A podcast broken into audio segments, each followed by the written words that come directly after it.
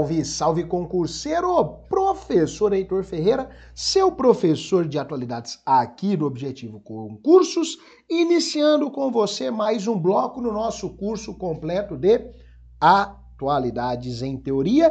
Se você ainda não segue o professor, já corre lá no arroba Pergunta pro Heitor. Agora, meu aluno, nós vamos falar um pouquinho sobre um dos temas mais importantes do nosso país na atualidade. A questão da violência contra jornalistas. Sério, professor? Sério? Isso pode ser tema de prova? Pode ser só não. Isso é e será sempre tema de prova. Nossa, professor, você está brincando? Não, estou falando sério é uma temática muito preocupante, tá? Nós precisamos redobrar a nossa atenção. A organização da sociedade civil pedem que presidenciáveis se comprometam com a segurança de jornalistas durante as eleições. Professor, o que nós temos aqui? Um cenário de ameaças essas ameaças não parte por conta de um ou outro candidato tão somente. Essas ameaças, elas são oriundas do chamado cenário de polarização. E eu quero que você entenda que esta polarização, este cenário polarizado, é um cenário que não refere-se tão somente ao Brasil apenas. Nós não estamos em uma bolha. Este cenário de polarização, ele vem sendo muito forte dentro de toda a América Latina. Tá? Basta você se recordar um pouquinho da cúpula de líderes da América Latina, que vários líderes nem foram convocados nem foram convidados a participar da cúpula por conta deste cenário polarizado. Ah, ok, professor, beleza. Isso está acontecendo no Brasil. Tá, acontece no mundo e acontece também na América Latina. É um evento que vem ganhando fortes impactos, ok? Professor, beleza. O que nós precisamos ressaltar? Primeiro fator, essa violência contra jornalistas, ela ocorre por três fatores.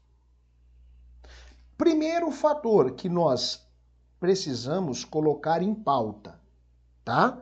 Qual fator, professor? A população não entre aspas, acredita barra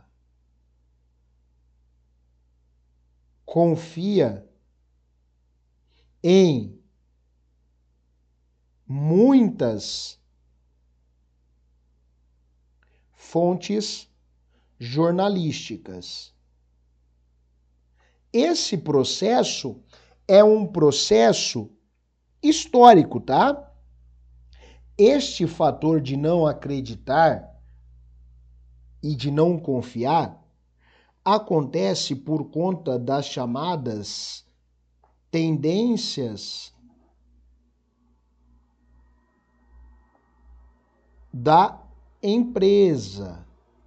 E aí a gente não precisa ficar aqui citando o nome de empresa, não se faz necessário, mas nós temos é, algumas emissoras, algumas é, empresas jornalísticas que posicionam-se em uma situação ou em outra e estes fatores geram problemas sérios.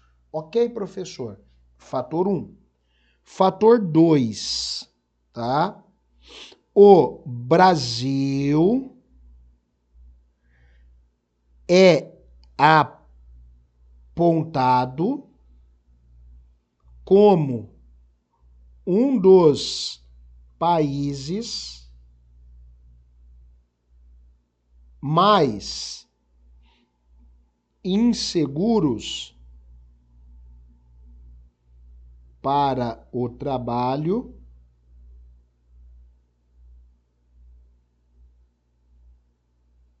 jornalístico. E aí eu quero ressaltar para você se lembrar, tá? Esta insegurança não parte tão somente dos políticos ou deste cenário. Esta insegurança parte de diversas violências, como por exemplo, nós tivemos em em junho de 2022 o assassinato de quem? De Bruno Pereira, indigenista brasileiro, e do jornalista inglês, o Dom Philip. Nossa, professor, sério? Sério. Então, essa questão da violência contra jornalistas no Brasil é uma problemática que eu já posso dizer a você histórica, ok? Aí eu trago o terceiro elemento. O terceiro elemento. A questão da liberdade de expressão jornalística, que é um dos pontos em voga. Professor, por quê? E aí eu quero ressaltar um ponto, tá? Nós tivemos, nós tivemos a articulação da chamada carta compromisso. Professor, o que seria a carta compromisso? Essa carta compromisso foi uma forma utilizada pela Abrage e pela ABI de tentar trazer uma segurança aos jornalistas no Brasil. Professor, o que é essa tal de ABI e essa tal de Abrage? Deixe-me ressaltar. Nós estamos trabalhando aqui com dados referentes a fontes jornalísticas, tá? As duas mais importantes que nós iremos explorar é a ABI e a Abrage. Professor, o que seria essa ABI? A Associação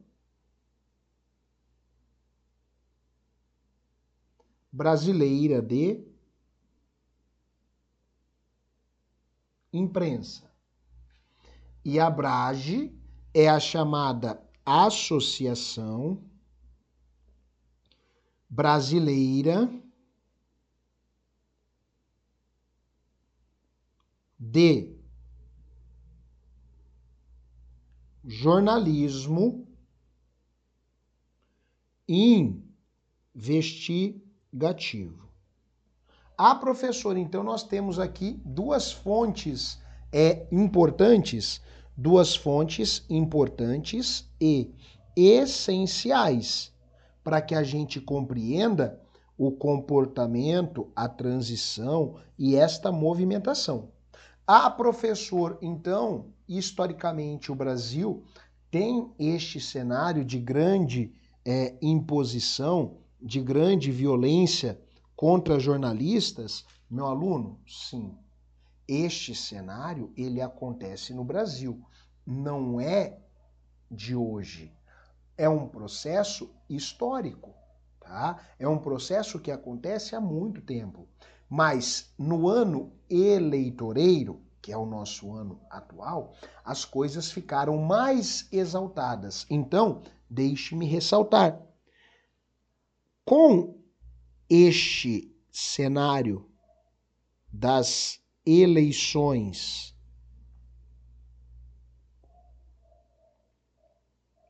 dois mil e vinte e dois houve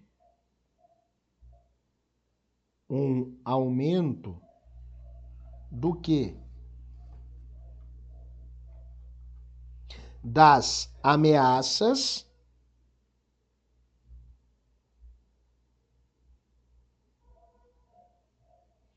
e violência.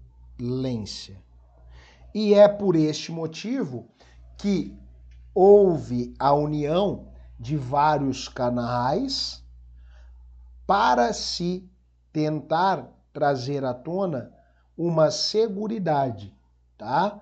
Sério, professor? Sério. E aí você visualiza a carta compromisso com a liberdade de imprensa e a segurança jorna de jornalistas nas eleições 2022, recomendando sete posturas que as candidaturas devem assumir até o fim do segundo turno, sendo elas: postura 1, um, adotar discurso público que contribua para a segurança de jornalistas e prevenir a violência contra eles.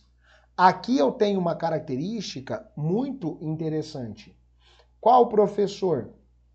A de que boa parte dos ataques contra jornalistas parte de políticos. É, é um processo natural. O político não concorda com o viés, com a visão de uma mídia televisiva e aí ele ataca. O ataque dele gera outros tipos de ataque. Então, há esta preocupação. Segunda recomendação: condenar publicamente qualquer tipo de violência contra a imprensa. Esse aqui talvez seja o fator mais importante, porque a violência contra a imprensa é uma clara ameaça à liberdade de expressão que a gente sempre defendeu e quase todos os políticos defendem. O terceiro item, respeitar o sigilo à fonte. Isso aqui é uma questão muito importante para a segurança de quem traz algumas fontes informativas. O quarto, garantir o acesso igualitário de jornalistas e comunicadores a dados, atividades de campanha e coletivas de imprensa. Isso aqui é muito importante, né? Para que todas as mídias possam ter as mesmas informações e evitar ali informações tendenciosas ou informações sem a veracidade. Quinto elemento, não estimular que apoiadores ataquem, ofendam ou agridam jornalistas. Fator este que no Brasil vem acontecendo nos últimos anos, tá? Sexto, não utilizar processos judiciais como forma de retaliação ou intimidação contra comunicadores, tá? Isso também é muito importante. E não propagar conteúdos falsos e desinformativos sobre as eleições. É raro, mas acontece sempre no Brasil. No Brasil e no mundo. Ah, por quê, professor? Porque em ano eleitoreiro, nós estamos acompanhando nas últimas eleições um processo de expansão das desinformações. Estas desinformações que muitos políticos hoje em dia a gente pode chamar, né? E é até bonitinho, a gente chama de construção de narrativa. Ah, não, isso só foi uma construção de narrativa. Não, é desinformação, é notícia falsa. Toda vez que um político ou a imprensa constrói uma narrativa que invibializa ou traz desinformação no seu núcleo, é um ato criminoso e tem que ser punido. Se for a imprensa, ela deve pagar. Se for o político, também. Não tem que passar pano para ninguém, não. Tem que acabar com isso. Porque enquanto se tiver esta passação de pano, o país não vai para frente. Este é um grande ponto. E aí a gente segue. Dentro desta linha, tem que se ressaltar o seguinte: a chamada articulação em rede. Como assim, professor? articulação em rede. Eu tenho aqui diversas fontes jornalísticas. Ah, é, professor? Sim. Estas fontes são grupos que irão assinar o que, meu aluno? A chamada carta compromisso. E toda vez que algo nessa espiral ganha ênfase no nosso país, a mídia internacional coloca o país em um cenário de descrédito. É um processo totalmente natural, tá? E aí eu tenho o seguinte processo. A iniciativa é fruto de uma articulação promovida por entidades internacionais e nacionais desde abril de 22, que resultou em outras ações visando a proteção de jornalistas durante as eleições de 22, como uma carta divulgada no Dia Mundial da Liberdade de Imprensa, 3 de maio, promoção de audiências públicas sobre o tema no Congresso Nacional e também manifestações públicas após os assassinatos de Dom Felipe e Bruno Pereira. Professor, o que nós temos aqui? Um cenário um cenário de